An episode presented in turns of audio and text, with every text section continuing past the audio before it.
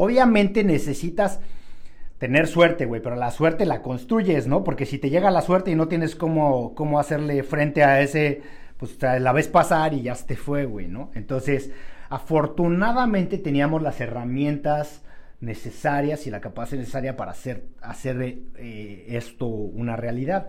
Y es que así va haciendo todo, güey. O sea, de repente te topas con algo y no, no tienes nada armado. No lo tienes armado y lo tienes que ir armando, güey. Si te presenta una oportunidad y pues o la agarras o la dejas ir y en este caso nosotros la agarramos. Dijimos, va, güey, sí le hacemos, va.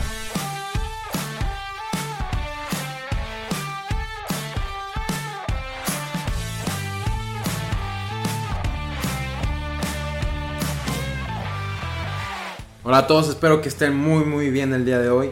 En nuestro episodio 12 estuvimos platicando con Emilio Flores, cofundador de Even, sobre el miedo. Dejar el miedo atrás para poder cumplir nuestros sueños, nuestros objetivos.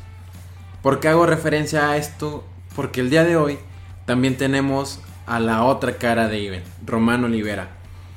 Y como Emilio, él también tuvo miedo, él también tuvo incertidumbres durante su camino para crear Even. Pero más allá de esto, Román nos cuenta que somos seres infinitos, que no tenemos limitantes, siempre podemos ir más allá, dar lo mejor de nosotros. Román es una persona que siempre te está cuestionando las cosas, siempre te está preguntando el por qué, pero a la vez esto te provoca que seas una persona más estructurada. Pon mucha atención en este episodio, te va a ayudar muchísimo y espero que haga cuestionarte cuáles son tus limitantes. Yo soy Ariel Contreras y esto es Inquebrantables.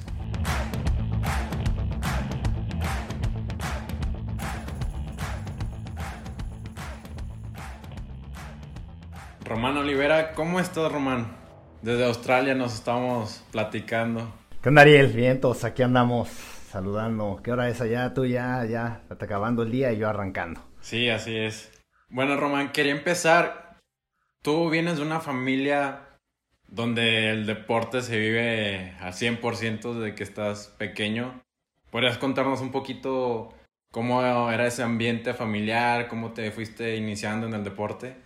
Eh, pues sí, fíjate que sí, mi familia, todos son los locos del deporte y pues yo soy el más chavito de todos, entonces, eh, de, empezando desde mis papás, mi papá jugó básquetbol, liga mayor, este, toda su vida era... Eh, pues loco el básquet y jugó eh, toda su vida. Eh, entonces él siempre estuvo dedicado a eso, al deporte muy fuerte. Fue eh, después mi mamá, pues mi mamá fue nadadora olímpica. ella fue a, los Juegos Olímpicos de Roma, güey. Puta, échale cuánto ya. 1960, ya, ya, pobrecita mamá, ya dije, ya, ya, la, ya la delaté de este, los años. Pero sí, eh, ella, ella nadó 100 mariposa, 100 mariposa nadó eh, en la Olimpiada de Roma. Y, pues sí, siempre muy metida también. Después de eso fue entrenadora de la selección de nado sincronizado y, y bueno, así. Entonces mi mis hermanos, pues en mi casa era bueno, yo soy el más chico de cinco hermanos, ¿no? Entonces, este, los otros cuatro pues, me llevan un ratote. Yo fui el acapulcaxo ahí al final del camino. el que no se esperaba. Entonces, este, eh, pues los otros cuatro me llevan un ratote y y sí, pues todos. Te cuenta que, imagínate, yo tenía, no sé, cuatro o cinco años y pues mis hermanos, eh, el más chico tenía, bueno, no sé, tenían de 12 y así. Y, de ahí para arriba, ya a esa edad ya entrenaban bien fuerte. Este, y todos eran nadadores. Los nadadores que están escuchando y que saben, pues se entrenan bien temprano, ¿no? Los nadadores empiezan a entrenar Sí, desde las 4 de la mañana. bien temprano. Entonces, imagínate a mi papá, pues, de repartiendo enanos, este, desde chavit, desde, desde tempranito. Entonces, pues, mi casa para mí era, pues, a las cuatro y media empezaba el día, ¿no? Este, y para mí, pues, eso era normal. Pues, imagínate, pues, cuando tú creces, este, en un ambiente que, pues, ves algo siempre igual, igual, igual, bueno o malo, pues, crees que eso es lo normal. Y, pues, eso es lo que me pasó a mí, ¿no? Así, este, yo veía ese ambiente en mi casa. Eh, mi papá, a veces, eh, mi papá a veces iba y había chavitos, bueno, ya más grandes, ya como adolescentes, mis hermanos, que amigos de mis hermanos o así que sus papás no los llevaban a entrenar a esa hora porque pues decían estás loco, pero eran chavos que le daban muy bien, entonces este incluso me acuerdo mi papá iba por otros chavos para llevarlo. Entonces yo pues viví eso todo el tiempo, ¿no? Este y para mí era muy pues como que era pues lo que había. Así que ese eh, después mis hermanos, todos fonadores, y luego mis hermanas se dedicaron al lado sincronizado. Eh, y mis hermanos pues, eran muy buenos, pero no le llegaron al nivel olímpico. Ahí se quedaron un poquito antes. Y mi hermana, la más chica, ella fue a Barcelona, ella fue a Juegos Olímpicos en Barcelona también. Mi mamá era juez, juez internacional. Mi mamá ha ido aparte de eso como a cinco juegos o cuatro Juegos Olímpicos, creo, de juez. Mi otra hermana también fue coach de la selección y luego juez. Y así, güey. Entonces, al final, tú te sientes en mi casa una comida y están hablando de, de puro rollo de... de, Deporte 24-7. Siempre, siempre.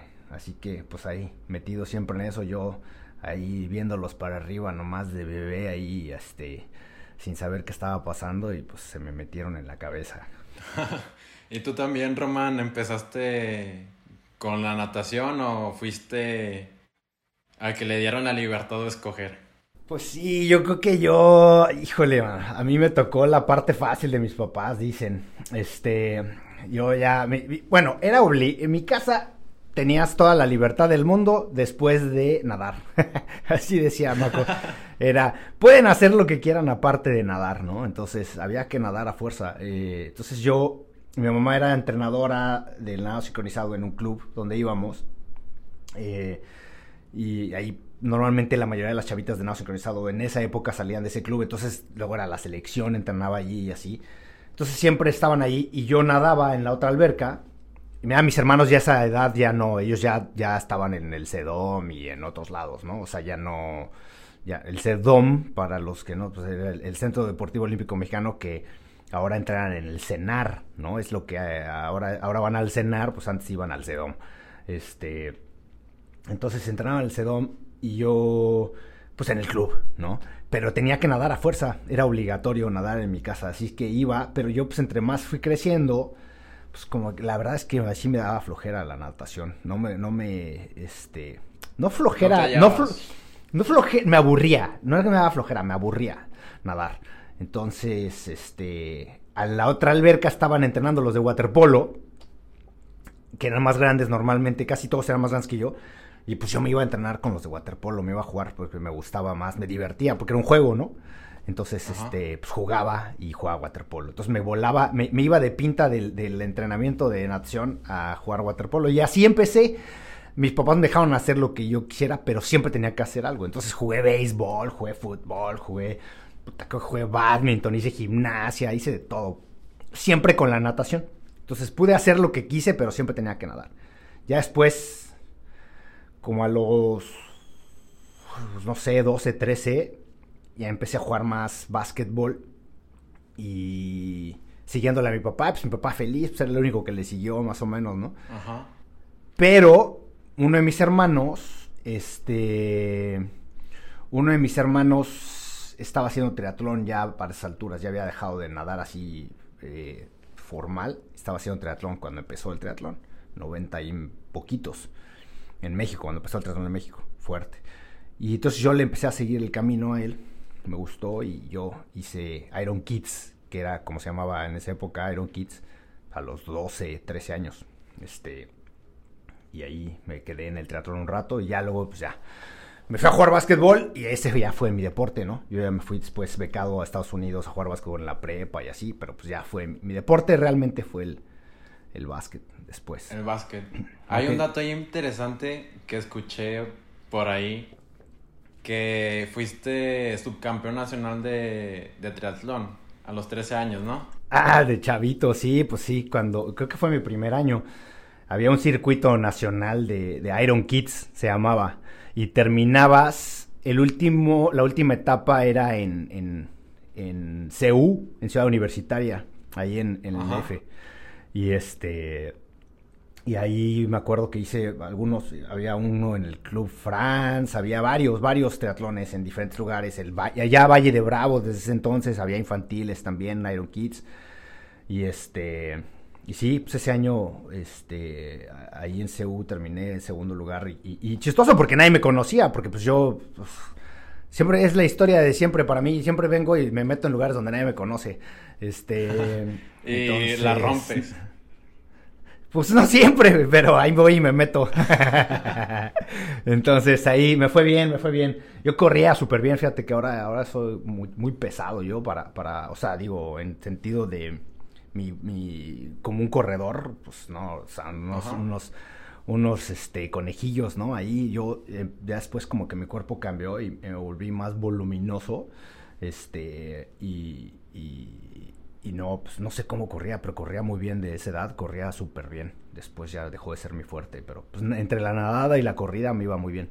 Y la bici, pues no, no era mi fuerte en ese momento, pero sí, en esa época estuvo padre. Por ahí tengo unas fotos con con la gente de As Deporte, que eran los que empezaron a hacer, se llamaba, no me acuerdo cómo se llamaba, el, la, ah, no me acuerdo cómo se llamaba. Al principio. Al principio, no se llamaba As Deporte, y, por ahí alguna vez platicando con, con David Álvarez de As Deporte, no sé qué dónde salió, y alguien me mandó una foto poco tiempo después, y dije, no puede ser, ese es este cuate, pero hace 30 años, ¿no?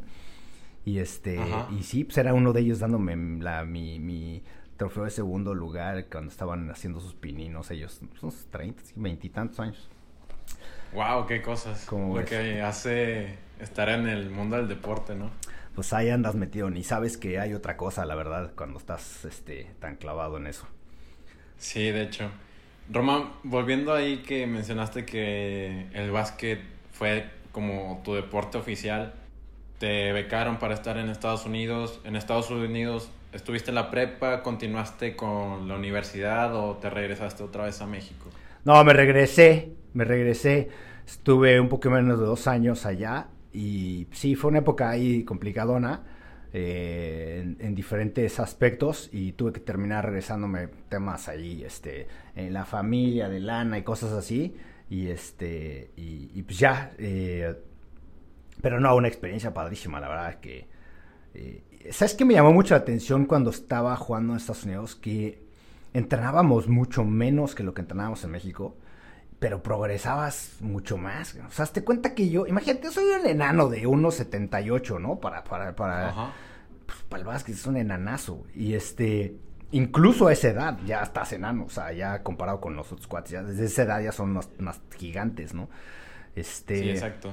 Pues, imagínate el mexicanito enano ahí con los, este, con los brothers. Americanos este, Está cañón. Pero bueno, eh, lo que me pasaba, una de las cosas que me acuerdo mucho es que a esa edad, ya, yo me fui a los 14 años, creo, 14, 15, este, cumpliendo 15. Y y me acuerdo que todo el reto era pues, agarrarte el aro, agarrarte el aro en esa época, era así, aquí en México, o sea, era, bueno, allá en México, yo estoy en Australia. Sí, o eh, tocar el aro, sí, sí. Era tocar el aro, el aro, el aro, ir por el aro, ir por el aro. Y ya era, wow, ¿no? Oye, llegué allá y entrenando menos, sin un entrenamiento de que te, así como el clásico de me voy a poner a saltar para saltar mejor, no, no, o sea, nada más entrenando normal, quién sabe qué onda, no sé si es el agua o qué, este, pero a las no sé, al mes de estar allá, este, pues estaba agarrándome con las dos manos del aro como si nada, ¿no? Este, Ajá. muy, muy, no sé, yo no sé qué era, la verdad, ¿eh? Este, todavía a la fecha me causa extrañeza. Impresión. acordarme de eso, de los progresos que tenías yo no sé si es por ver a los otros cuates que están haciendo eso y tú, tu, mente te lleva a decir, pues también le puedes dar igual que ellos o no sé. No sé si es el entorno, no sé si es el método, pero algo hay, es definitivo, porque de, plano yo, yo, yo lo viví, ¿no? Yo viví eso en, y no era nada especial lo que hacíamos, no era nada especial. Sí, era, es como que se juntan muchos factores, ¿no? Desde el ambiente donde estás, eh, entrenadores más capacitados, todo eso se junta y es lo que te lleva a realizar ese progreso tan rápido en poco tiempo. Sí, yo creo que sí. Algo hay, algo hay ahí, una mezcla de factores que, que sí, este... Creo, creo, que el ambiente, ¿eh? creo, que, creo que el ver a alguien al lado, lo veo ahora, mira, eh, ahora que vivo aquí en Australia, eh, veo a mi hijo que tiene nueve años y pues él llegó aquí cuando tenía dos y está a punto de cumplir 10. Y él, este, pues ve muy normal que un cuate que está aquí al lado de ti sea medalla olímpica, ¿no? O sea, no, no es, o que sea campeón de esto, o campeón del otro, campeón mundial de, va, va, va. O sea, están aquí alrededor, o sea, y, es, un, es un país pequeño, ¿no? Bueno, es un país muy grande en territorio, pero es un país pequeño en, cantidad de gente, son 22 millones de australianos que estamos aquí, ¿no? Entonces, o sea, muy poquita gente, hay más gente en el DF que en toda Australia, y este...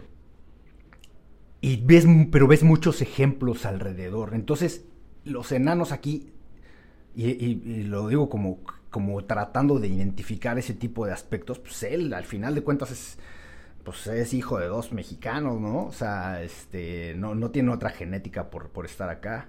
Entonces, porque a veces creemos que es eso, que la, que no, es que la genética, esto, el otro. No, no, no. El entorno creo que es muy importante. Y él en su cabeza no tiene bloqueado que no puede. Él ve a otros cuates y pues es, no, es, es lo que. si decides hacer eso, es lo que quiero hacer, lo que voy a hacer, ¿no? O sea, hay quien decide hacer eso, hay quien no decide irse por ese camino.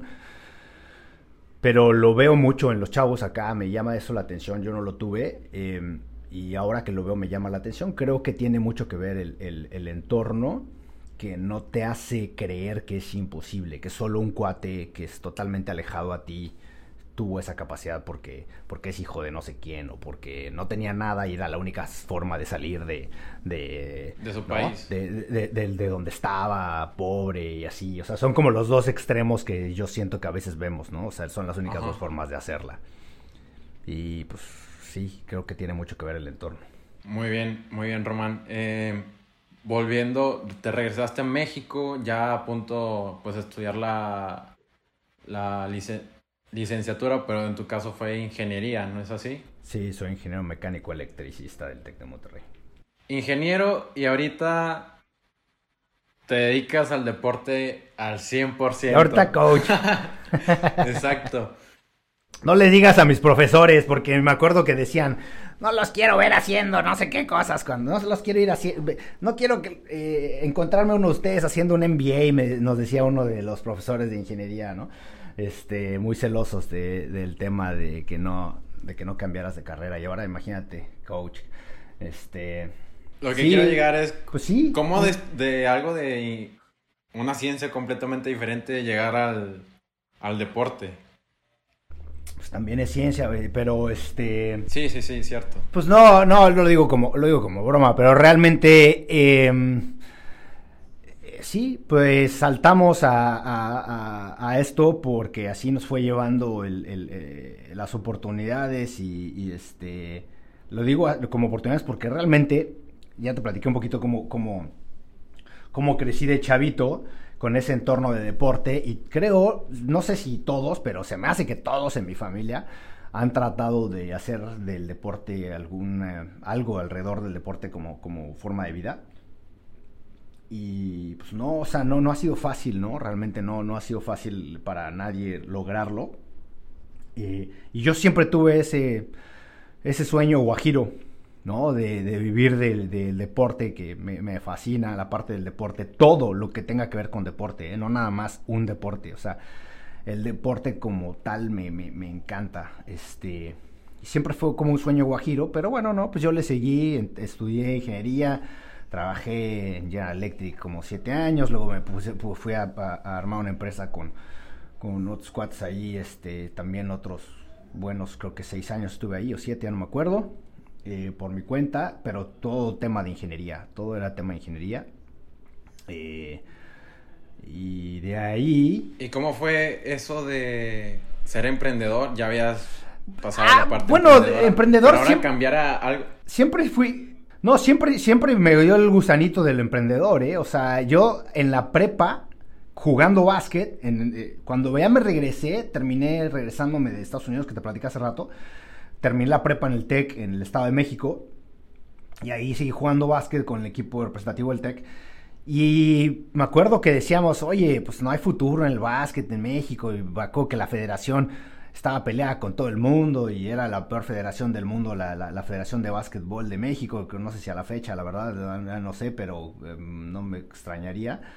Este, había muchos problemas, no podías jugar con ADAPE si este si y, jugar federación, estabas vetado, era un rollazo. Entonces, cuando veíamos eso, me acuerdo que, que varios dijimos, "No, pues cómo lo arreglamos y cómo mejoramos esto y tal." Y entonces tuvimos una idea, hicimos una empresa y la, registramos y todo, ¿eh? Se llamaba la OABM, Organización para el Apoyo del Básquetbol Mexicano. SADC. Órale. Te lo juro, así, e, y este, y éramos tres, éramos cuatro, después uno se rajó, y este, y quedamos siendo tres. Y bueno, la verdad es que tuvo poca vida el, el business porque hicimos un torneo, hicimos un torneo, y estuvo padrísimo ese torneo, este era un torneo de tercias. Fíjate, ya ahora ya sabes que va a haber este 3 on 3 en Juegos Olímpicos. Este, sí, así es, sí, sí, sí. Entonces, bueno, pues ahí está, ya ves, no andábamos tan perdidos, nomás que nos estaban como veintitantos años antes. este, hicimos un torneo de tercias y había, la idea era dar lana y todo, ¿no? Porque pues todo el mundo andaba ahí persiguiendo la chuleta hasta los chavos que ya le jugaban bien nadie tenía oportunidades y según nosotros íbamos a profesionalizar el básquet y quién sé qué rollo traíamos, pero bueno, desde ahí hicimos un torneo muy padre ahí y, funcionó muy bien, pero pues ya de ahí ya creo que ganamos 50 pesos cada quien y vámonos a la casa, ¿no? Este, y ahí quedó, pero desde ahí desde ahí estuvo padre, la verdad fue la experiencia de hacer todo esto, nos tardamos pues, yo como un año haciendo eso. Eh, y después, pues sí, siempre quise hacer algo de, por mi cuenta. Cuando, cuando me salí, hice mi empresa de, ingeniería, bueno, no mía, con otros socios. Siempre con el gusanito del emprendedor. Ahora, la parte del deporte siempre estaba ahí. Entonces, imagínate esas dos cosas, ligarlas, ser emprendedor y, en la parte del deporte, pues era es lo, mejor que me podría haber pasado. Este. Y todo se dio porque ya después de muchos años se ha alejado del deporte en forma, del deporte ya bien disciplinado, este, fuerte, bien hecho, pues tuve tiempo, ¿no? Tuve por fin tiempo de, regresar al deporte y, este, o me hice el tiempo, porque realmente uno se hace el tiempo, no, no, no, el tiempo no te llega, siempre vas a estar ocupado. Y, y bueno, por fin me metí, me metí a hacer triatlón otra vez. Todavía no estaba súper de moda como ahorita ni nada, pero empezaba y bueno, total, ahí empecé en Monterrey, vivía en Monterrey. Y, ahí conocí a Emilio, mi socio en Iben, eh, que ya platicaste también con él. Y este. Y ahí, pues nada, de ahí estuvimos entrenando y la verdad es que nos empezó a ir bien. Pues Emilio había nadado toda su vida, yo había nadado de chavito, entonces le daba más o menos bien y lo había hecho triatlón también. Entonces empezamos, nos empezó a ir bien, nos empezó a ir bien y pues ya queríamos que nos fuera mejor y ya no encontrábamos lo que queríamos en nuestro entorno y entonces empezamos a meternos más nosotros a estudiar para ver cómo le hacíamos para que nos fuera mejor y entonces empezamos a buscar cosas que no había disponibles para lo que queríamos hacer. Sí, estaban muy limitados en, el equipo donde estaban. Pues, eh, la verdad era muy padre, ese equipo era muy padre, tenía muy buena onda y muy buenos cuates y todo.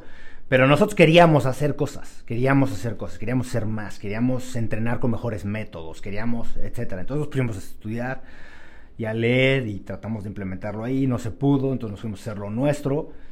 Y desde ahí empezó Iben. Y realmente Iben empezó una vez que dijimos con varios, dijimos, oigan, vamos a poner un, un lugarcito aquí, en, era en Calzada del Valle, ahí en Monterrey como para, como un clubcito, este, donde tuviéramos dónde llegar, no había cómo ir al baño cuando corrías ahí, era más como un hobby, como algo padre que hacer para nosotros. Y cada quien tenía sus, actividades. Y así se dio, y ya de ahí empezamos a pensar qué otras cosas podíamos hacer con eso, y pensamos que íbamos a hacer un estudio de TRX, y que íbamos a hacer más estudios de TRX por todo el país, y esto y el otro, y ya en la onda emprendedora, pero la verdad, puras ideas, y nunca lo hicimos. lo que empezó a pegar fuerte fue el tema del equipo de triatlón.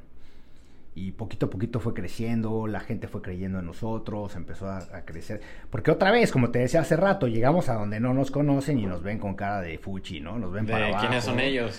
Sí, así con, así encima del, ya sabes, la, miradilla así encima del hombro, volteando para abajo, así, ¿tú quién eres, güey? Bueno, pues así, así nos veían, ¿no? Los, los triatletas. este, un cuate me tocó que un cuate una vez nos vio entrenando en Calzada del Valle, ahí estábamos ya con el equipo y pasó un cuate conocido, que no voy a decir su nombre, y decía, este, nos dijo, ¿y ustedes qué están haciendo, entrenando gente? ¿Ustedes qué saben? No saben nada de esto. Yo les enseño si quieren, ¿no? Como nos dijo, ¿no? Y este, y bueno, pues afortunadamente los hemos probado, este, que, que, había otro camino que seguir y otra historia que, que crear ahí, ¿no? Con lo que hemos logrado estos años. Perfecto. Quiero, quiero hacer ahí, regresarme un poquito. Cuando conociste a Emilio, ¿cómo fue el momento en el que dijeron, vamos a hacer Even?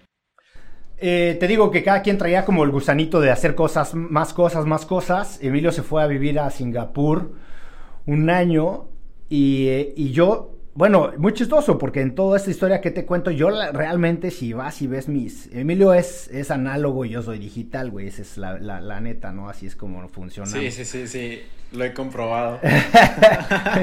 Entonces, este... El Emilio tenía sus apuntes en su libretita y yo tenía mis apuntes en mi computadora, en mi Evernote, siempre desde hace no sé cuántos años que soy el Evernote y, ahí tenía, y tenía no sé cuántos modelos de negocio de lo que se te ocurra yo cada, que tenía un ratito, así yo en vez de ponerme a escribir o a leer o a hacer cosas, me ponía a hacer planes de negocio del tema del deporte. Así casi, de verdad, ¿eh? casi como hobby parecía. Este, tengo un montón de planes de negocio escritos del tema de deporte en un chorro de cosas. Y bueno, obviamente metido en el triatlón, muy clavado y todo pues empecé a hacer cosas de eso, empecé a hablar con mucha gente, empecé a ver qué se necesitaba y así me empecé a conectar, a ver qué, qué es lo que pensaban, qué creían, qué veían de posibilidades. Y ya, y la verdad nunca pasaba de eso, ¿eh? Este, afortunadamente estaba muy ocupado con mi business y pues todo era sueños guajiros, O sea, era como el, el sueño de un día hacer esto, como el del retiro. Me voy a retirar haciendo esto algún día, ¿no?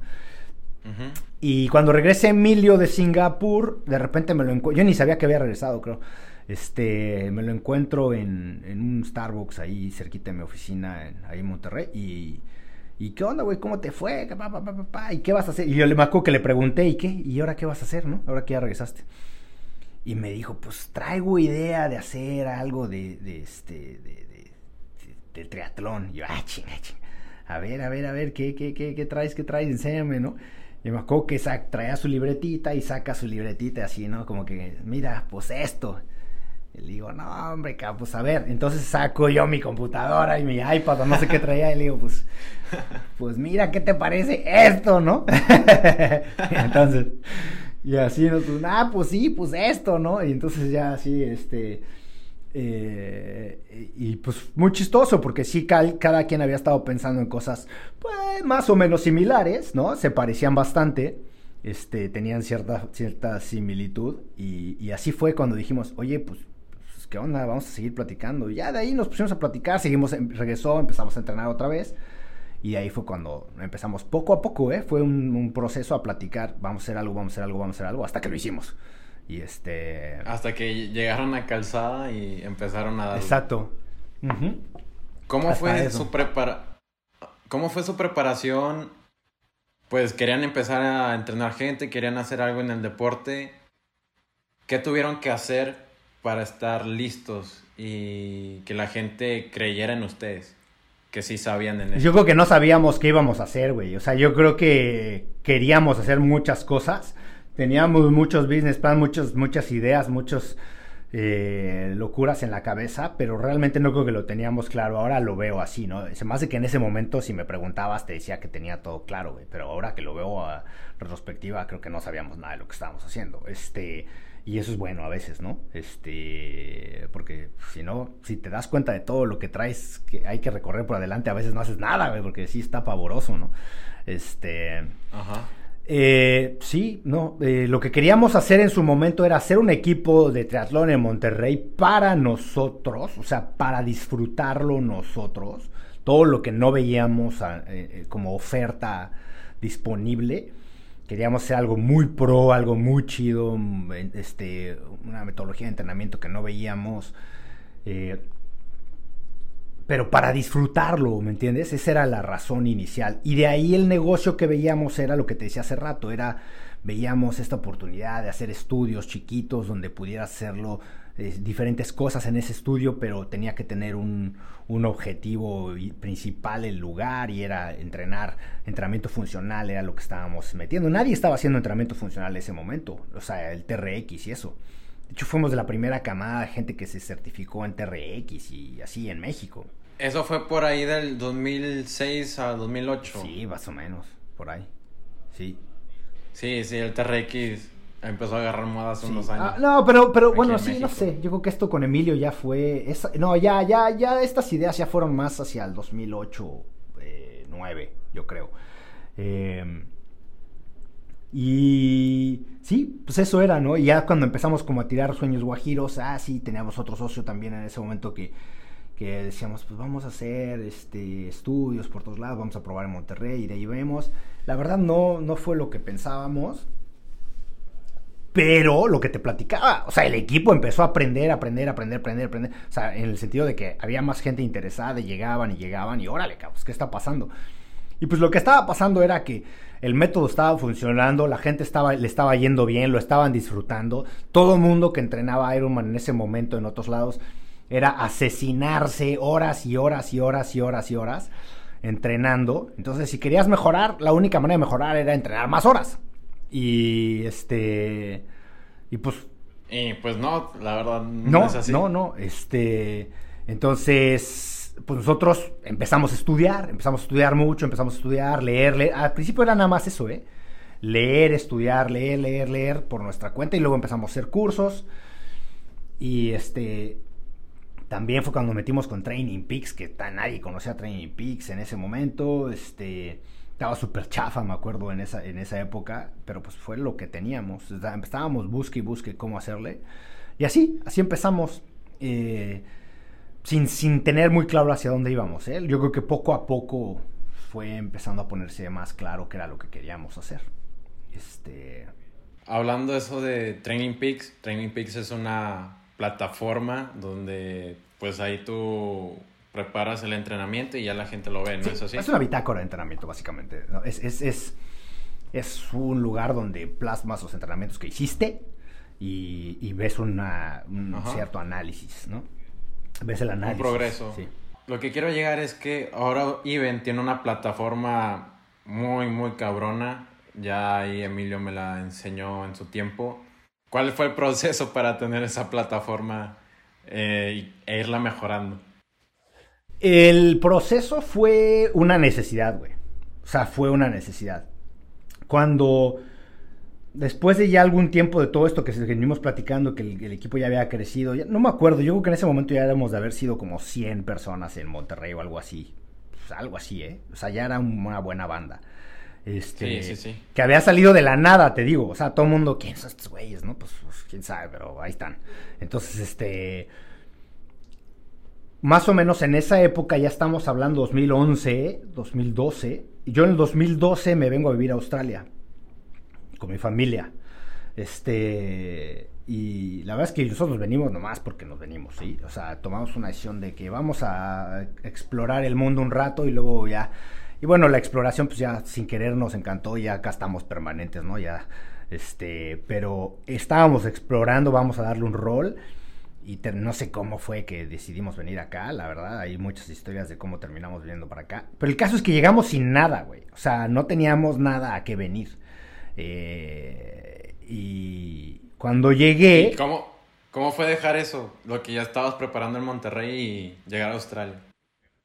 No, güey, pues fue un, pues, pues, no sé, fue una locura, pero pues todo era emocionante. Entonces, mm, eh, mi hijo eh, tenía dos años cuando nos venimos pero preparamos esto casi dos años. O sea, sí fue una medio locura, si lo quieres ver así, pero para poder venirte nos venimos como residentes. Entonces, pues duró un chorro el papeleo y todo, pero la verdad es que no teníamos prisa, estábamos súper contentos allá, este... Nada más queríamos hacer otras cosas, o sea, teníamos ganas de ir a otro lado, estar en otro lado, darle un rol, ver qué había, o sea, vivir otra experiencia y demás. Como familia, y eso fue lo que hicimos, pero la verdad es que sí nos aventuramos a decir vámonos y vámonos y no vamos a estar viendo a ver qué onda, vamos, no vamos y venimos en tres meses a ver si funciona, vámonos a ver hasta cuándo, no sabemos. Entonces vendimos todo, güey. Vendimos todo incluido. Yo vendí mi, mi empresa, mi parte de la empresa se la vendí a mis socios. Maro renunció a su trabajo, todo. Entonces cuando llegamos acá no teníamos nada. Ya cuando llegamos acá tuvimos mucha suerte. Ella, este, la empresa donde trabajaba le dio trabajo acá, etcétera. Entonces, pues la verdad tuvimos suerte. Pero ese fue un buen factor, ¿eh? eso fue un factor importante. Que yo haya vendido mi, mi, parte de la empresa y que ella haya llegado con chamba acá.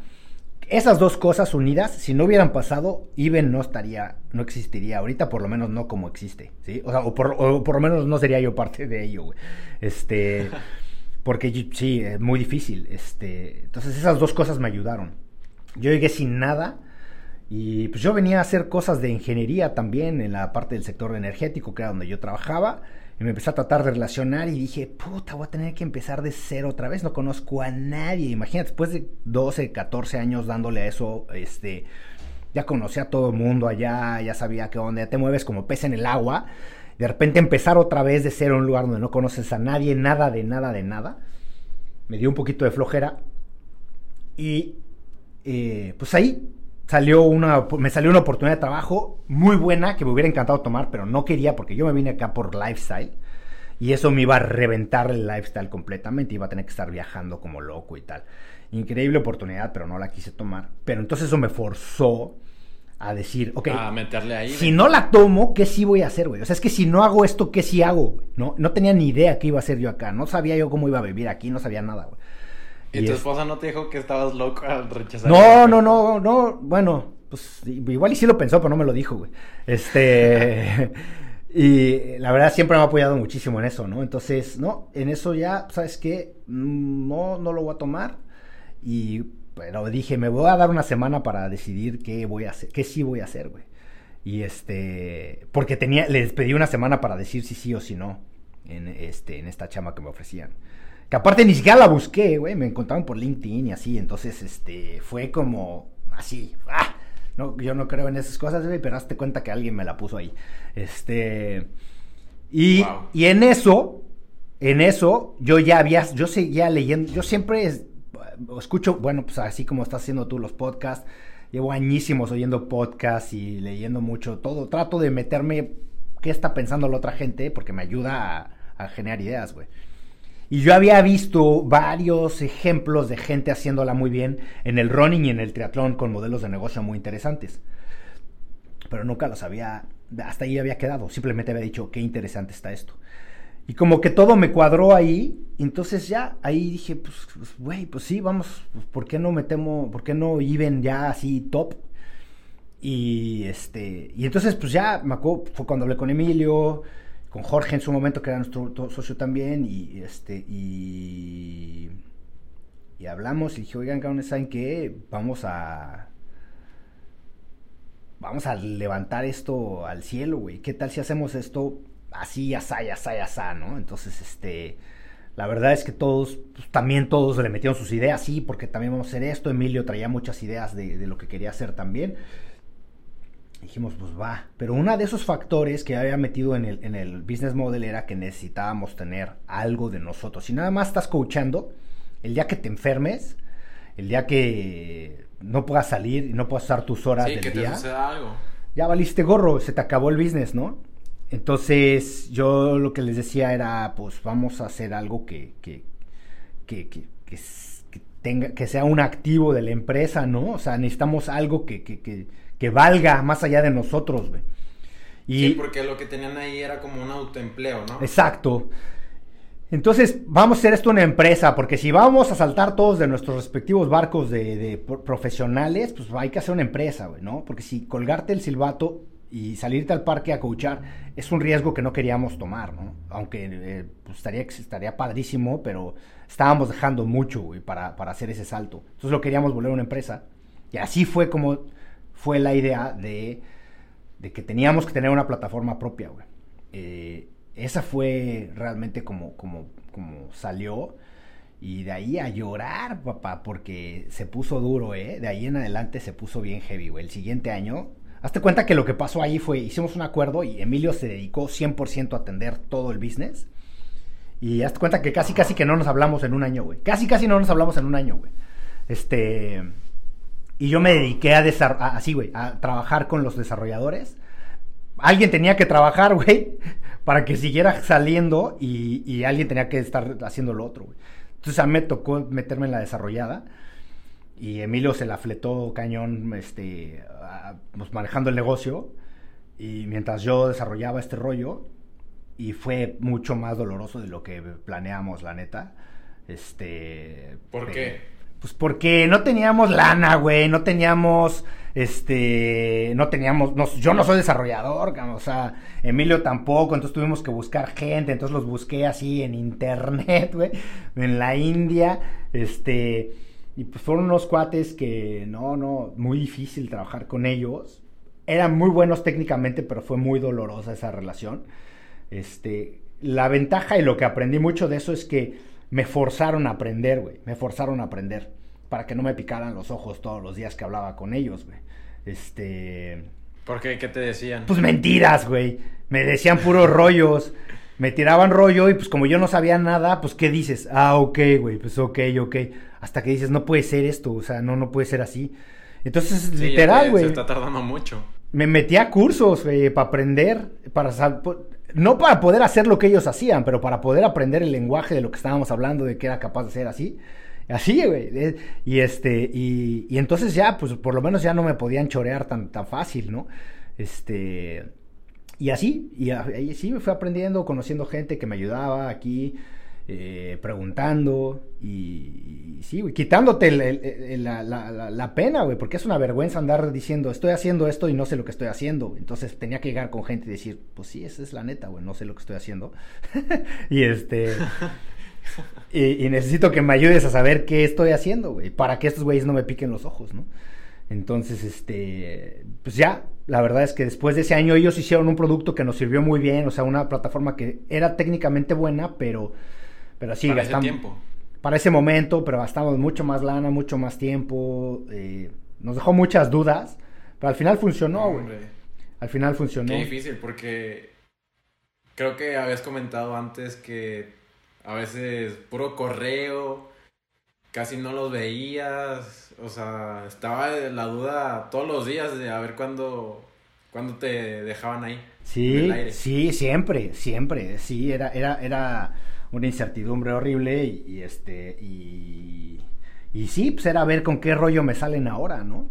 Este, entonces, bueno, después de eso ya conseguí a otros cuates también que también terminaron estando en la India. La verdad, pura casualidad, ¿eh? o sea, simplemente era buscar gente que me pudiera ayudar. Eh, y pues terminaron estando allá y ahora el equipo de trabajo que tengo está mezclado de desarrollo. Están en, en México y en la India son, eh, trabajan en, plataformas diferentes y en partes diferentes de nuestro proceso, pero tenemos gente en San Luis y, gente en la India. Este, pero estos cuates en la India ahora ya otra cosa, o sea, muy diferente. Tenemos muchos años trabajando con ellos, son parte de la familia, parte del team, otro rollo. Pero llegar a eso, brother, estuvo, estuvo, estuvo sabroso, ¿no? Estuvo bueno el, el proceso. Y ya después, Román, ya tuvieron esa plataforma. ¿Qué siguió para Iben en los próximos años hasta consolidarse a cómo están ahora? Bueno, no, yo no diría que estamos consolidados, pero gracias por el, por el piropo, güey, ¿no? Yo creo que nos falta un rato. Este, pero bueno, eh, pues lo que siguió fue enfocarnos ahora sí, empezar a entender más la parte del negocio, relacionarnos con la gente que sabe, este, eh, y, enfocar las baterías en lo que queríamos hacer, que era este básicamente un compromiso con, el, con la metodología, tener una metodología top con una buena comunicación con los clientes. Realmente siempre pensamos en hacer una plataforma online, porque era la que nos iba a dar chance de, de llegar a más gente, ¿no? Eh, ahí aprendimos en el camino muchas cosas, como que la comunidad, la importancia de la comunidad, que lo hemos ahora metido a, como, un, como un valor eh, eh core. Eh, claro, ¿no? El tema de la comunidad es súper importante. La gente pues necesita esa comunidad, ¿no? Entonces nosotros necesitamos ser capaces de, de, facilitar la comunidad, porque nosotros no la generamos, nosotros no somos la comunidad, pero nosotros somos los facilitadores de esas comunidades, ¿no? En diferentes lugares. Entonces eso es lo que hemos ido aprendiendo, seguir estudiando de la parte técnica del, deporte, estamos enfocados nosotros en los deportes de endurance, en el ciclismo, en el triatlón, en la carrera, todas largas distancias. Eh, bueno, largas distancias eh, me refiero a, a no, a, no, a no 100 metros planos, güey, ¿no? O sea, un sprint, al final de cuentas, un triatlón sprint ya es un, algo largo, ¿no? Eh, yo sé que los que estamos metidos en esto no lo vemos así, pero es, la, o sea, en cuanto a metodología y demás, pues así se, así se visualiza. Entonces sí, pues eh, ir y tocar puertas y afortunadamente hemos tenido muy buena recepción. Eh, yo tuve la oportunidad de que me mentoreara aquí en el proceso de capacitación en Australia, el que ahora es el coach de la selección australiana, ¿no? De juvenil, entonces puta, en ese momento no era, güey. Entonces después llegó y pues de lujo, ¿no? Porque le, hey, Dan, ¿qué onda, güey? Échame. Y te invita y vas y ves cómo están entrenando y pues, es aprender, güey. Entonces tenemos la capacidad de aprender de gente que, que, nos, que nos abre las puertas y con eso aprender y, e implementarlo en lo que hacemos, ¿no? Eso y también la parte de negocios, ¿no? La parte de negocios hay que aprender muchas cosas porque porque pues al final de cuentas es lo que estamos haciendo, cómo generas comunidades, cómo mejoras tu plataforma, cómo mejoras tus procesos, cómo das un mejor servicio, todo, güey, desde el tema de pagos, desde de todo a todo, ¿no? Cómo tienes una mejor comunicación. Eh, entonces, pues en todo hemos ido aprendiendo y pues eso fue en lo que nos hemos ido eh, dedicando a, a, a llevar a Iben a que sea el lugar de entrenamiento de preferencia ¿no? del deporte de endurance en español. Eh, eso es lo que queremos eh, lograr y que tanto atletas individuales como grupos de atletas, coaches, clubes, equipos que ya existen, que vean en, nuestra oferta la, pues una mejora una mejora total para que se integren a la familia IBEN y así es como pues ahora estamos en 14 ciudades, este, físicamente, ¿no? Con, con partners. Eso también es un concepto que aprendimos, ¿eh? eh tener, Las alianzas. alianzas a manera de socios, ¿no? O sea, eso, es, eso ha sido algo que, que nos, ha, nos ha ayudado mucho este, a crecer. Chingón, chingón. Ahorita ah, mis dos últimas preguntas son de lo que acaba de mencionar. Uno de ellos es español lo otro es las alianzas y las ciudades. La siguiente pregunta es, ¿cómo generaron esas alianzas en, en las ciudades, en las 14 ciudades en las que se encuentran ahorita en México? ¿Y cómo hicieron que funcionaran? Pues, pues mira, el crédito inicial, bueno, hay varias formas de verlo, ¿no? Pero obviamente necesitas tener suerte, güey, pero la suerte la construyes, ¿no? Porque si te llega la suerte y no tienes cómo, cómo hacerle frente a ese, pues la ves pasar y ya se te fue, güey, ¿no? Entonces, afortunadamente teníamos las herramientas necesarias y la capacidad necesaria para hacer, hacer eh, esto una realidad. Y también era algo que habíamos platicado, nada más a manera de plática, Emilio y yo varias veces, estas necesidades de ir asociándonos con, gente en diferentes lugares y demás, pero realmente eh, pues, la primera oportunidad que tuvimos nos la dio eh, un equipo que se llama Dragons en, Querétaro, eh, Víctor Borjas, que la verdad pues, teníamos una relación con él por otro tema, porque él nos hacía los uniformes, etcétera y, cuando vio cómo trabajábamos, él nos dijo un día, oigan, pues ¿por qué no, no me pueden entrenar a mí? Pues, pues ¿cómo, güey? Si ustedes tienen un equipo, ¿no? Pues sí, papá, papá. Y total, eso, eso terminó siendo en, bueno, pues ¿por qué no nos entrenamos a todos, güey? Ah, va, y entonces encontramos un modelo en donde, en donde funcionaba y los empezamos a entrenar así, pero no teníamos nada armado para eso, ¿sí? Y es que así va haciendo todo, güey. O sea, de repente te topas con algo y no, no tienes nada armado no lo tienes armado y lo tienes que ir armando, güey. Si te presenta una oportunidad y pues o la agarras o la dejas ir y en este caso nosotros la agarramos, dijimos, va, güey, sí le hacemos, va. Y teníamos las posibilidades de hacerlo. No teníamos el proceso correcto para armarlo, pero lo aprendimos en el camino junto con ellos. Y la verdad es que fue muy padre, o sea, fue una relación muy padre que nos ayudó a aprender. Y a raíz de eso, pues otros equipos empezaron a ver que estábamos haciendo esto y demás se empezó a correr la voz, alguien empieza a hablar bien de ti, dice que está padre lo que están haciendo, se empieza, oye, pero ¿cómo? Este, ¿Cómo le hacen? No entiendo, ¿cómo que, cómo que me meto con ellos? ¿Pero cómo? Yo voy a hacer los entrenamientos, es una plataforma como Training Peaks. No, güey, no es eso, ¿no? Es este...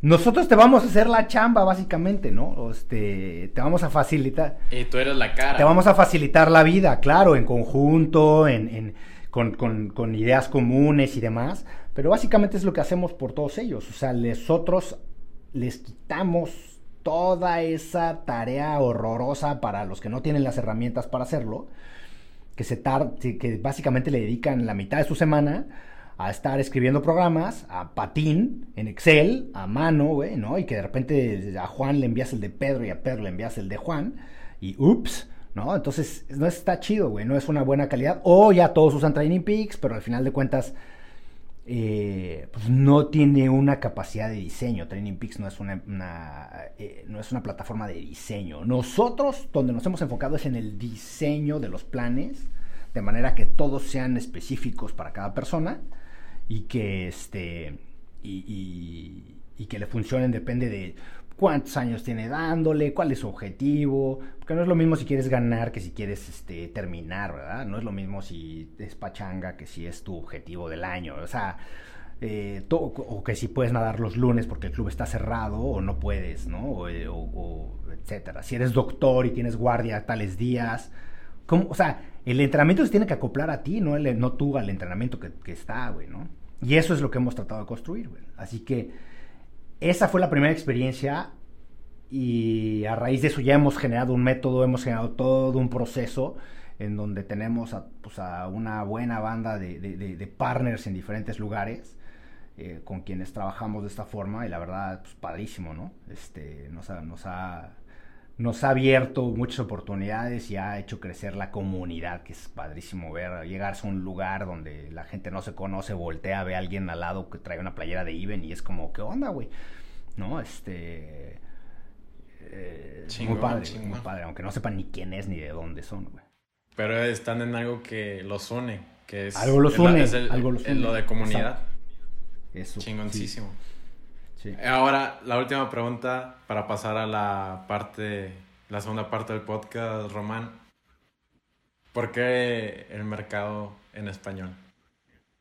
¿Por qué? Pues ¿Te digo la historia real o la, o la, este, o la, la bonita, güey?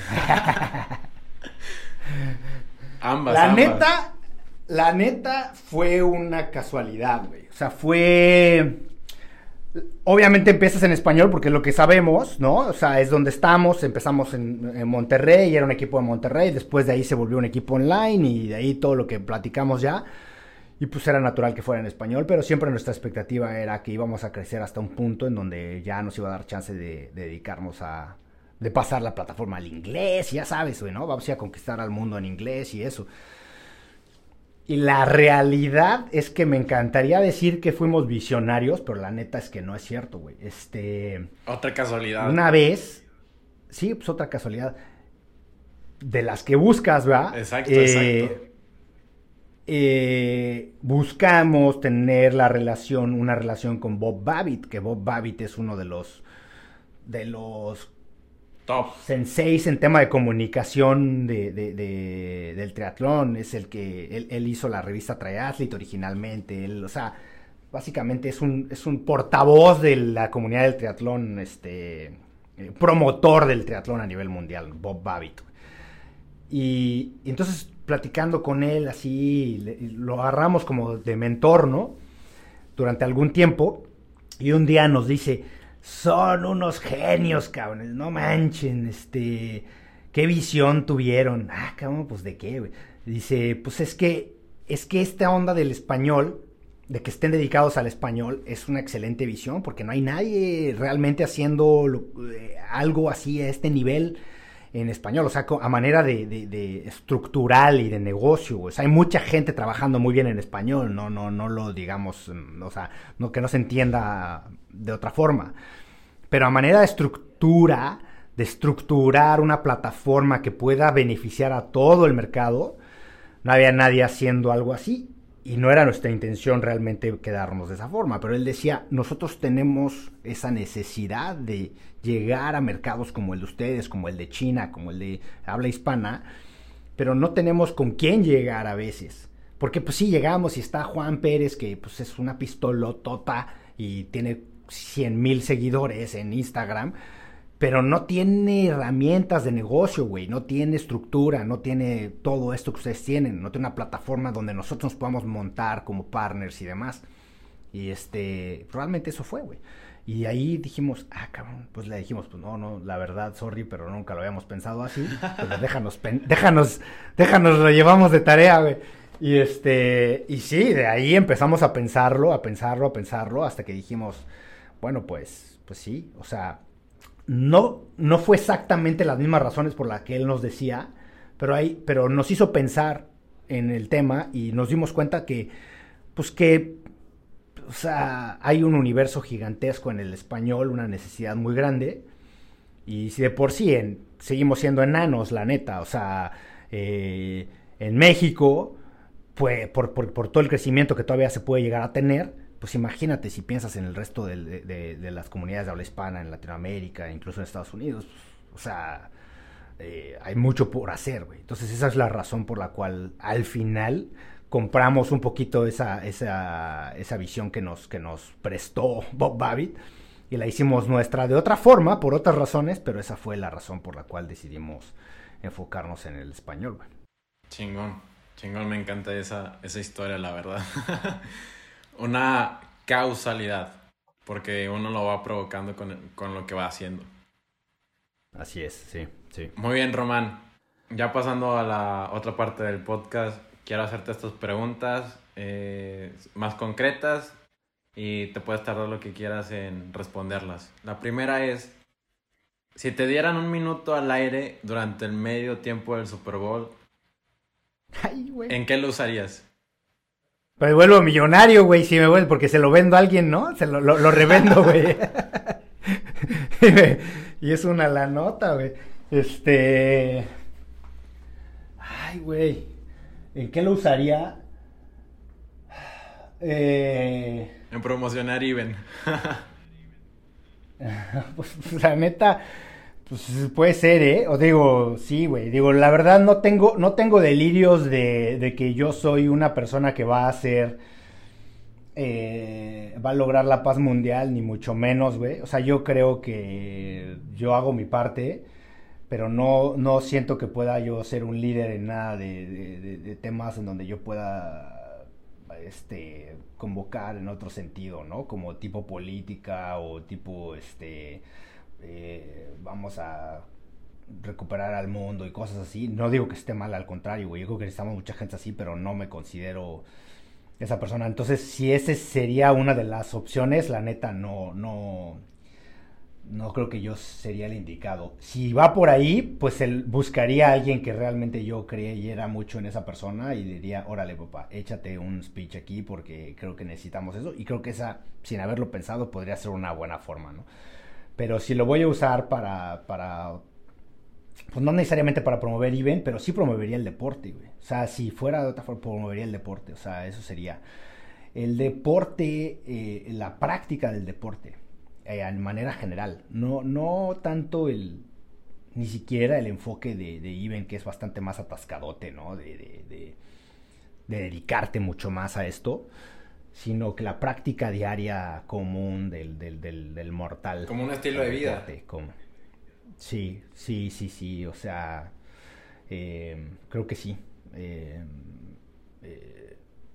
no sé cómo, güey, no sé si tendría un impacto real, la neta, porque creo que, pues, por más que hagas un speech de un minuto en el, en el escenario más grande del mundo, no, no pasa nada, güey. O sea, eso es, desafortunadamente, eso creo que pues, que, no tiene tanto impacto, porque por más que lo vean, no pasa nada. Tiene que haber un, todo un sistema, toda una, una serie de, acciones que sucedan para realmente cambiar la conducta de la gente, güey. Y, eso, se, eso se da del día a día, güey. Lo tienes que hacer a, pico y pala, cabrón. O sea, no hay no hay un mensaje que le puedas dar a la gente en donde de repente digan, ah, sí, chingón, ya, claro, güey. Porque sí, sí hay, güey. O sea, métete a YouTube y, busca videos motivacionales y vas a llorar, cabrón. O sea, ¿no? Pero de ahí te vas, güey, y ya, se te olvidó, cabrón. Sí, es de un instante. Es, e, el generar cambios de conducta es, es, un rollo muy, muy, muy difícil, muy diferente, ¿no? Y eso, regresando a lo que hablábamos al principio, es el entorno, güey. El entorno te lo da creo que lo que hay que generar es entornos más saludables, más allá de, lo que pudiéramos decir en un, en un minuto. Pero bueno, mala respuesta, güey, porque no, no sé qué diría en un minuto en el Super Bowl, güey. Me gustó, me gustó. La siguiente es, ¿hay alguna película, libro, documental que haya cambiado tu manera de ver la vida? Sapiens, libro, Yuval Harari. Sapiens. Sí, de hecho apenas lo estoy leyendo yo. Y sí me está atrapando. Ese libro, ese libro me cambió un poquito, sí, percepciones de tiempos, de, de, de, de pues muchas cosas, güey. Está muy interesante. Lo oí, lo oí mucha, de tanto podcast y cosas que escucho, lo oía que todo mundo decía, ah, güey, sí, pero hace ya un ratote. Hasta que dije, bueno, ya, ¿de qué se trata este libro? Vamos a leerlo. Y, y me lo eché. Y este, y, no, sí acabé regalándoselo a todo el mundo ese libro. ese fue mi regalo de ese año, así a todo el que se, si tenía que dar un regalo, Sapiens. Sapiens. Este, sí, ese es, écheselo, no se lo voy a tratar de explicar porque soy muy malo, pero este, ese. Muy bien, de hecho yo también lo escuchaba diario en los podcasts que escucho y dije, pues qué pedo con este libro. Y ya me lo compré y ya estoy leyéndolo muy bien, Román. es bastante, vuelve algo muy geek, porque yo de repente con gente que me dice, y alguien que le gusta y te pones a hablar del libro es ñoñísimo, ¿no? Ponerse a hablar de esas cosas, pero sí, algo, algo tiene ese libro que las, las cosas que aprendiste en la primaria y secundaria de la historia y de la evolución y de no sé qué, nunca me hicieron clic como ahorita, güey. Y no sé si es por, porque ya, ya estoy este, ruco, güey, o por qué, pero que lo veo diferente, pero creo que la forma de este cuate de explicar las cosas y de plantear el, tema es otro rollo, güey. O sea, sí te hace clic muy cañón. Chingón, muy bien. La siguiente es, ¿qué atleta te inspira y por qué? Eh, ¿Atleta actual? De todos los tiempos. No, pues Michael Jordan, güey. Pues siempre, Michael Jordan. Él se fue, fue mi, mi héroe de cuando crecí, lo, hacía figuras de Michael Jordan en mis cuadernos, en mi closet, güey. Este, pues, Michael Jordan, seguro, sí, un héroe, güey. O sea, ese güey era un fenómeno, un fenómeno. Eres el este, primero de, mi, de, mis invitados que me, no me dice Michael, Michael Phelps ni Usain Bolt. Ah, no, pues no, güey. Yo, digo, son unos fenómenos, güey, pero no los admiro. Pues yo creo que ya me agarraron más grande, güey. Ya no, ya no tenía esa ese ah de ellos en ese momento. O sea, sí, sí lo tengo. Y sí creo que son unos monstruos. Pero, lo que pasa es que yo cuando yo, yo crecí viendo a Michael Jordan. O sea, yo era. era Aparte yo jugaba básquet, güey. Entonces, pues imagínate. O sea, era así, querer ser Michael Jordan todos los días, güey, ¿no? Este. Eh, sí, no, Michael Jordan, yo aparte, si así te pones a estudiarle un poquito más, o sea, el impacto que tuvo a nivel global en ese deporte y en el deporte en general, no, muchos lo han tenido, güey. No muchos lo han tenido, ¿no? Muy este, pocos. Sí, y hay muchos, ¿eh? Hay un chorro de historias muy padres de, deportistas, pero bueno, sí, en, mi, lo personal no lo tengo ni que pensar. Perfecto. El mejor y peor consejo que te han dado. El mejor y peor consejo, güey. Ay, güey. El mejor consejo... Eh, pues yo creo que, que te valga gorro lo que piensan los demás. Este, me parece que ese sería lo que más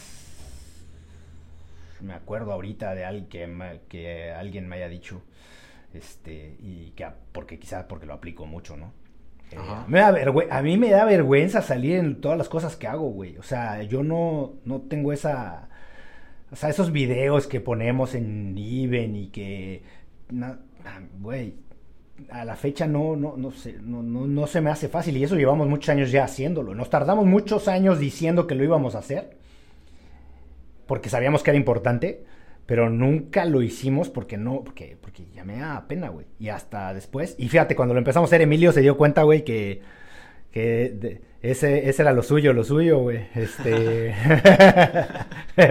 pero, pero, yo no. No, no, no, no, no, no, no, no puedo.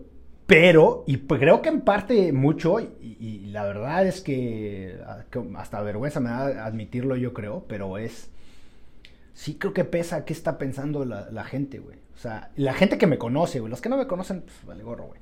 Pero mis cuates, mi. ¿Me entiendes? O sea, mi. mi, como que, puta, este güey, ¿qué está haciendo, cabrón? O sea, iba, iba, iba, iba, re, iba re bien, güey, ¿no? Iba re bien, güey. ¿Qué, qué le pasó, güey? Este sí creo que, que aun cuando ya no, aun, cuando hago que no me importe, creo que el inconsciente está ahí, eh, este, inconscientemente. Entonces sí tengo que hacer un, un, eh, esfuerzo de que no me importe eh, lo que la gente piense de lo que estoy haciendo. pero eso, eso, y creo que es importante, porque si, si estás ligado a lo que la gente piensa, pues te, te congelas, güey. Siempre, y más ahorita, puta, pon un post en redes sociales, güey, o una, una opinión, vas a ver cómo te va, güey, ¿no? Sí, sí, de hecho, es muy controversial ahora con, con las redes. Todo, güey. Pues es que ni controversial, Ariel, es, es, es, ya nomás es, este, un deporte reventar gente, ¿no? Este, entonces tienes que asumir que te van a reventar, güey. Pues ya, está bien, te van a reventar, pues que te valga gorro, güey. Y ya, eso, o sea, va, te van a reventar, punto. Si no quieres que te revienten, escóndete. Pero la bronca es que, pues digo, yo la verdad es que sería feliz siendo anónimo, güey, nomás que... No soy prove, soy, soy, soy prove, güey, tengo que echarle ganitas, güey. Si ya, si, ya, la hubiera hecho, sería totalmente anónimo, te lo prometo, cabrón. Este, entonces, de, verdad que sí, güey. Así que bueno, eh, respuesta muy larga, que te valga gorro lo que piensa la gente. Muy bien, ¿y el peor consejo peor, con, pues no hay malos consejos, ¿no, güey? O sea, bueno, puede haber consejos malintencionados, pero no creo que pueda haber malos consejos. Bueno, sí puede ser. Peor consejo, pues, a ver, eh, que... O que hayas escuchado de alguien que no te lo hayan dicho mm, directamente a ti. Que yo creo que... Eh, que consideres tus limitantes, güey.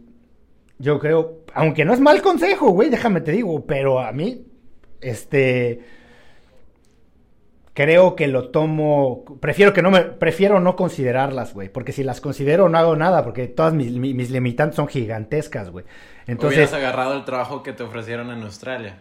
Claro, güey, hubiera, no, pues hubiera hecho quién sabe qué otras cosas, o sea, igual y no, hubiera llegado aquí, güey. O sea, ahorita la verdad es que afortunadamente he hecho, o sea, estoy donde quiero estar, haciendo lo que quiero hacer, este, y, y no es lo que más lana me da, ni es lo más cómodo, güey, ni es, pero es lo que quiero hacer, güey, es lo que quiero hacer y estoy en el lugar donde quiero estar con la gente que quiero estar.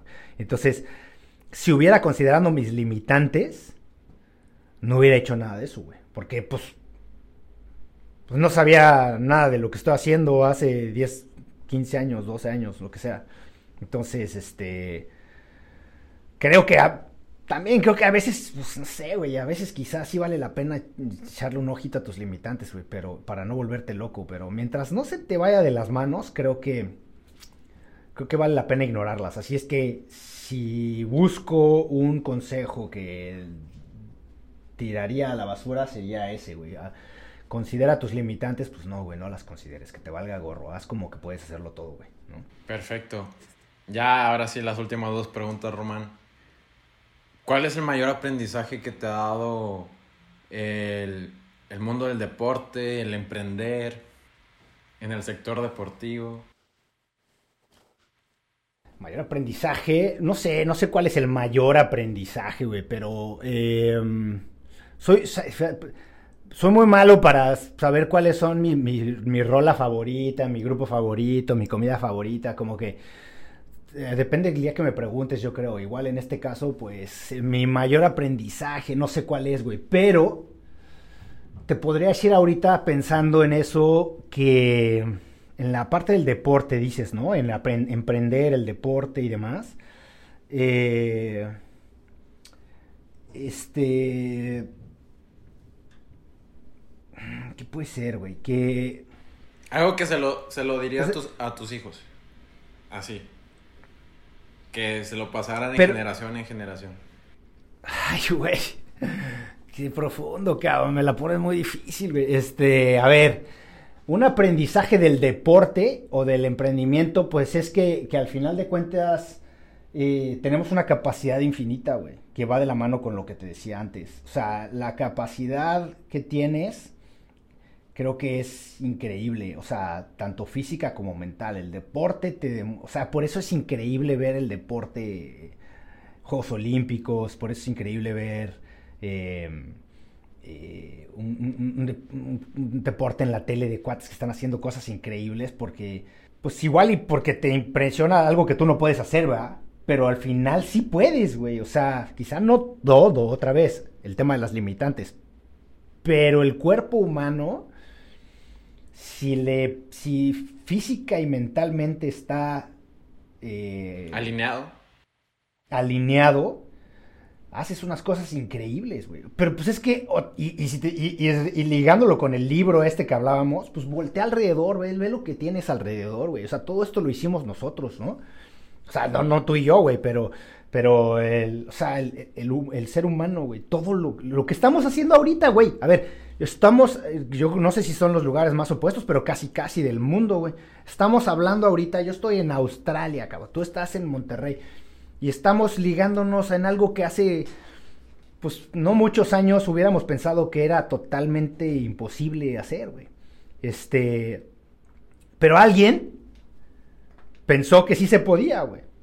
Y alguien, quizá alguien pensó que se podía hacer una cosita. Y luego otro güey llegó y construyó sobre de esa cosita que alguien pensó. Y luego el otro construyó. Y de repente ya estamos aquí, güey. ¿No? Este, y pues estos son los coches voladores que nos imaginábamos en, en los noventas que iban a ser cuando, cuando llegáramos al siglo XXI, pues los coches voladores es el internet, yo creo, ¿no? Este, y lo podemos generar a raíz de eso. Así es que pues, el aprendizaje que me lleva del deporte es que el cuerpo es capaz de hacer unas cosas impresionantes, pero necesitas a la cabeza para eso. Y en, en, en la parte emprendedor, pues es, es, lo mismo, es lo mismo. O sea, las cosas que puedes hacer son increíbles. Lo que pasa es que no vemos todo lo que la gente hace para llegar ahí. Cuando prendemos la tele y vemos a...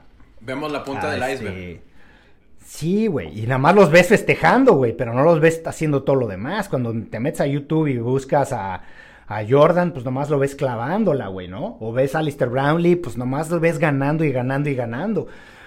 Pero, pero ¿y lo demás?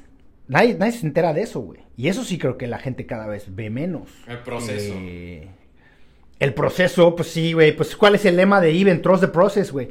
Trust the process porque no sabes qué va a pasar el día de la competencia. Y si solamente te, importa la competencia, pues ese día granizó, llovió, cancelaron el... Es más, ni siquiera fue un tema tuyo. Cancelaron el evento, güey. Imagínate, llegas, cancelan el Ironman a donde ibas a ir, o el evento que quieras, el maratón, lo que sea. Te preparaste un año, dos años, tres, cuatro años.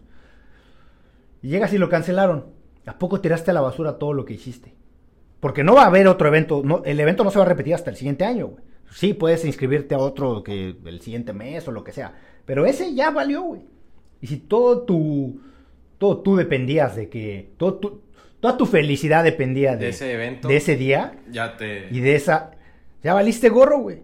El proceso es el que importa, el proceso. Porque no sabes qué va a pasar en el día. Entonces, eh, creo que regresando a tu pregunta, pues eso es lo que, lo que, lo que el deporte y, los negocios nos dan, güey. Ver lo que puedes construir, güey. O sea, güey, el otro día eh, alguien me dijo de una competencia, no sé cuál, güey, una que nunca había escuchado, una rara, güey. Así ya cada vez hay competencias más, más extrañas, ¿no? Y este, y me meto a buscar para ver de qué se trataba, porque me dijeron que querían entrar, entonces yo pues iba a estudiar de qué se trataba para ver cómo hacíamos el proceso. Y en eso me salieron, me metí a otra que no era la que estaba buscando. Una X, güey. Pero el caso es que en la portada de la competencia había un güey vestido de Even, güey. No mames. Y yo, o sea, ojo, yo no conozco a todos los que están en Even, güey. O sea, no, no, de, no de vista. probablemente de nombre la mayoría los relaciono.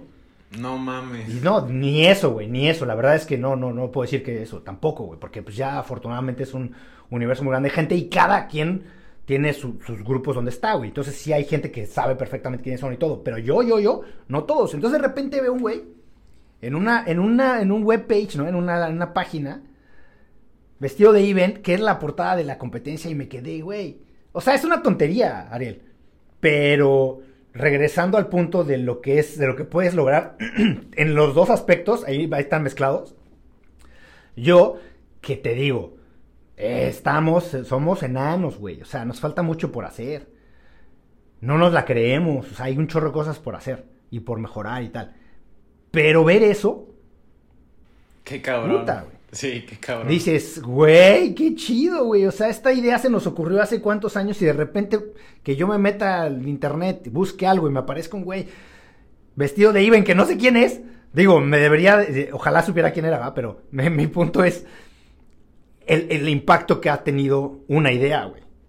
Una idea de deporte y de negocios que, pues, no es, ya no es nuestra, güey ya no es nuestra, es lo chido. Empieza a ser de todos, güey. Y todos la vamos desarrollando. Ahorita tú nos estás ayudando a, desarrollarla, güey. ¿Me entiendes? Sin, que ese sea tu objetivo.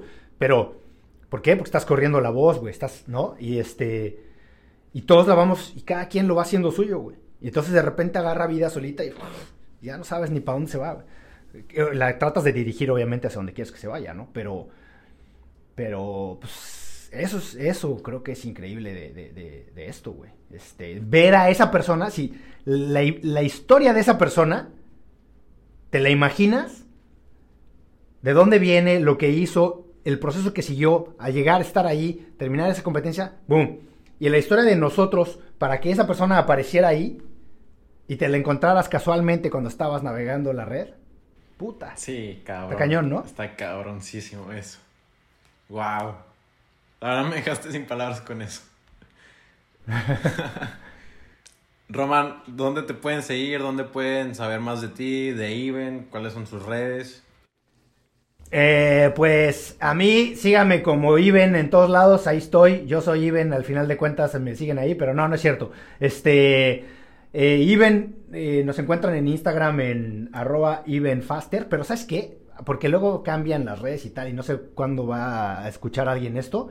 Sea, porque esto se queda ahí para la posteridad. Iben.mx diagonal social. Iben.mx diagonal social. Ahí están las redes de Iben, ¿sí? Todas. Y ahí si cambia algo, si alguna vez cambiamos el nombre de uno de nuestras redes o lo que sea, pues ahí va a estar actualizado. Pero bueno, ahorita si van a hoy, 2019, junio, este, o julio, a, este, a, a Instagram, es en Even Faster. Even se escribe E Ven, E-V-E-N, en Facebook Even Labs, y a mí, pues, en, en Instagram, roman.olivera, roman.olivera. Este, ahí estamos. Si quieren, échenos un mensaje, ahí cotorreamos. nos, nos encanta platicar con todos.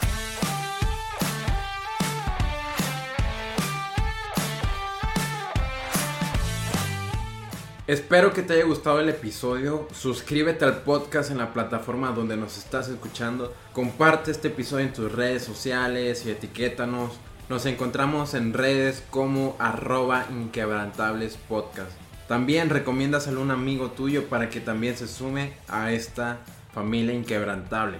Con esto nos ayudas a llegar a más personas y que estos aprendizajes y experiencias impacten a más gente. Yo soy Ariel Contreras y nos vemos el próximo miércoles con otro episodio inquebrantable.